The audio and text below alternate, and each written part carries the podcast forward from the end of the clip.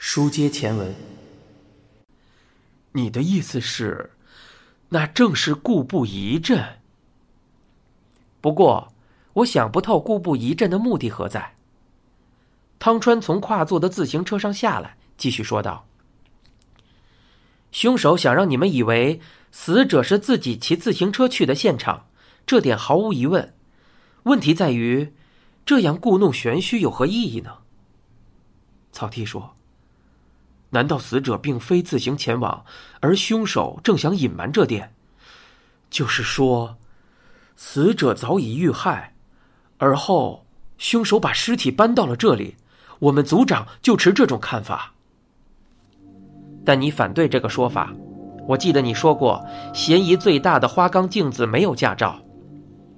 如果有共犯，则另当别论。草剃回答道：“这个姑且不提，我现在在意的是自行车失窃的时间。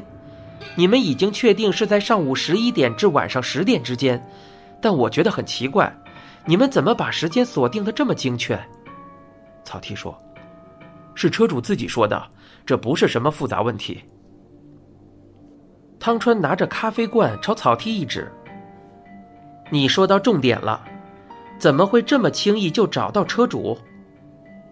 这不难理解，车主报了案，核对一下数据就行了。”听草剃这么回答，汤川低头沉思，即使戴着太阳镜，也能看出他目光的严肃。草剃问道：“你又想到什么了？”汤川凝视着草剃：“你知道自行车的失窃地点？”“当然知道，我询问过车主。”“能不能带我去看看？应该就在附近。”草剃回看汤川，他很想问他为何要深究到如此地步，但他还是忍住了。汤川的眼中正散发出每次专心推理时的敏锐光芒。草剃已迈开步说道：“走这边。”自行车失窃地点距离他们喝咖啡之处不到五十米。草剃站在一整排自行车前。车主说他用锁链把车锁在这里的栏杆上。汤川疑问道：“凶手剪断了锁链？”“是啊。”那表示凶手事先准备了钳子。汤川说着，盯住整排自行车。这么多没锁的自行车，为何自找麻烦？也许凶手看中的自行车正好挂了锁链。汤川自言自语的嘀咕道：“看中的，到底看中何处？”草剃有点不耐烦了，他问道。你到底想说什么？汤川转身面对草剃。我昨天也来过这里，就像今天一样，观察周遭环境。这里一整天都停放着自行车，数量多得惊人。有的车锁得好好的，有的胡乱放着。凶手为何选中那辆？草剃说：“并不能确定就是凶手偷的呀。”假设是被害者自己偷的，为什么偏偏选中那辆？草剃摇头道：“我不太明白你的意思。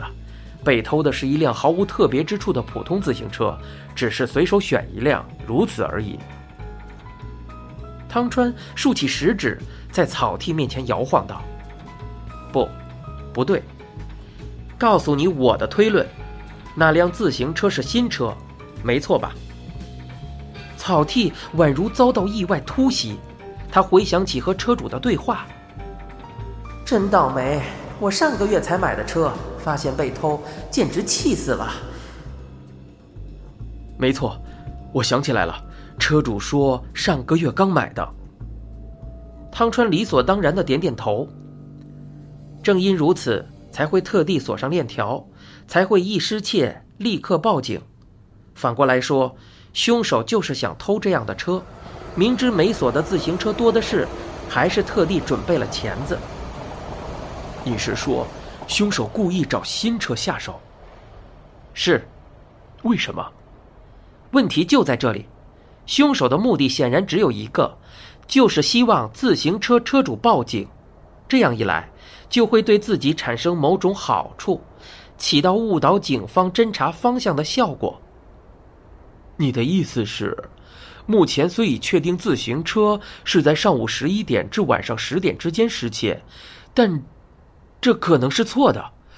可是，凶手怎么可能预料到车主怎么说呢？汤川说：“车主绝对会指出一件事，就是失窃地点在小旗车站。”草剃倒抽一口凉气，瞪着物理学家。难道这是故布疑阵，好把警方的注意力引向小旗车站？是。我们的确在小旗车站花了不少人力和时间。如果你的推断正确，那一切都是白费功夫了。汤川说：“也不至于白费，毕竟自行车在此失窃是事实。这个案子可没单纯到仅凭此就能找出什么线索。凶手的设计远比你们想象的更巧妙、更精致。”汤川说着，转过身子，迈开步子。草剃连忙追上，问道：“你去哪里啊？”“回家。”“等一下。”草剃抓住汤川，“我还没问你最重要的事，你为什么这么关心这个案子？”“我不能关心吗？”“你回答我。”汤川撩开草剃的手，“我是嫌疑人。”“嫌疑人？怎么可能？既然不是，要干什么是我的自由，我无意妨碍你们办案。”草剃说：“那我就不客气的直说了，你以我的名义对那个住在花岗镜子隔壁的数学老师撒什么谎了吧？你还告诉他，我想请他协助调查。我有权问问你的目的。”汤川定定看着草剃，流露出难得一见的冷峻表情。“你去找过他？”“去了。”“他说什么？”“慢着，现在问话的是我。”你认为那个数学老师和命案有关？汤川并未回答，避开草剃的视线，再次迈步走向车站。草剃在他背后喊道：“等一下！”汤川驻足转身：“我事先声明，唯有这次，我不能全力协助你。我是基于个人理由在追查此案，你最好不要指望我。那我也不能像以前那样提供线索给你了。”汤川听了，对草剃点点头。这次，我们各自行动吧。他的背影带着果决的意志。草剃不再喊他。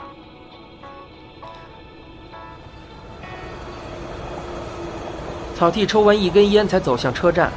这样消磨时间，是因为他直觉最好不要和汤川坐同一班电车。虽说不清楚原因。但这次的案子显然和汤川的私人问题有关，而且汤川正企图自行解决，他不想妨碍汤川思考。草剃坐在地铁里边晃边想：汤川究竟在苦恼什么呀？是因为那个数学老师，那人姓食神。可是根据目前的调查结果，食神没有半点涉案迹象。他只不过是花岗镜子的邻居，汤川为何如此在意他？草剃的脑海里又浮现出便当店的情景。傍晚，汤川和食神一起出现。据食神说，是汤川提议去变天庭。汤川不是那种做无谓行动的人，他和食神一起去那家店，一定有其用意。究竟是为了什么？草剃这时才想起，工藤邦明紧接着出现了。不过汤川不像早已料到这点。草剃不禁想起从工藤邦明那里听来的种种说辞，但他不曾提到食神，应该说他没提到任何人。